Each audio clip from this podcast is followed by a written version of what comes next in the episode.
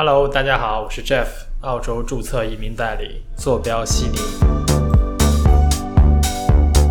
今天是悉尼时间十月七日，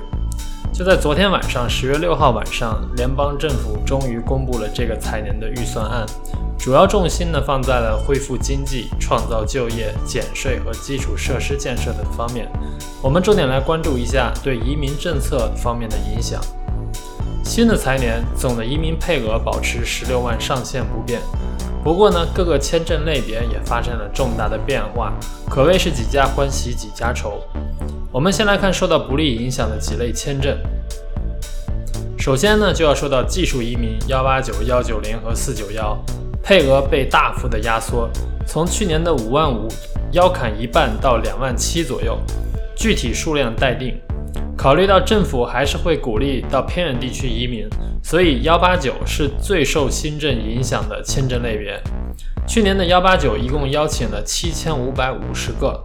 那今年估计也就在三千个左右，平均每轮三百个。幺八九的竞争会更加激烈，呃，可以推断只有高分，也就是移民分数在九十分以上的人才能有机会。第二类受影响的签证是父母移民，配额也是大砍百分之四十到四千多个，意味着父母移民的等待期要更长，目前呢是四年左右。那之后递交的申请人要做好等待五年以上的准备了，所以呢有意要帮父母办理移民的朋友要提前准备。那么有受影响的也会有受益的，其实有多个移民项目都受到了移民局的大力支持。首先呢，是投资移民的配额就大涨接近三倍，来到一万三千五百个。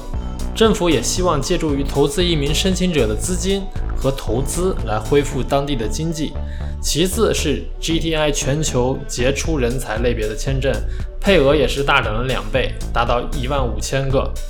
GTI 签证这里简单介绍一下，如果你的职业是跟 IT 相关，农业、环保、科技。金融科技或者航空工程，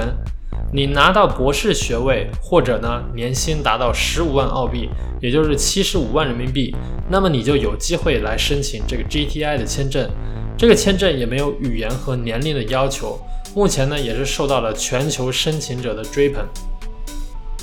第三类受到关照的签证就是配偶移民的签证，配额呢也提高一倍，达到七万多个。主要目的是为了处理已有的积压申请。目前配偶签证第一步的审理时间都长达两年，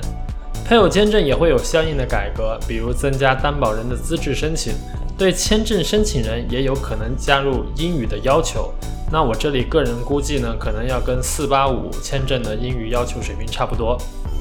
目前如果有澳洲配偶的朋友，也请尽快的递交申请。以上就是新财年预算案里涉及移民部分的主要内容。呃，要想走技术移民的朋友，还是要重点考虑先留学，然后寻找州担保的机会。接下来各个州政府也会相应出台幺九零和四九幺的提名政策，这可以说是移民政策的重头戏。这也会直接影响到你去哪里读书，读什么专业好移民。我也会第一时间给大家带来及时的信息。好了，我是 Jeff，呃，这是我们本期的内容，我们下期再见，谢谢。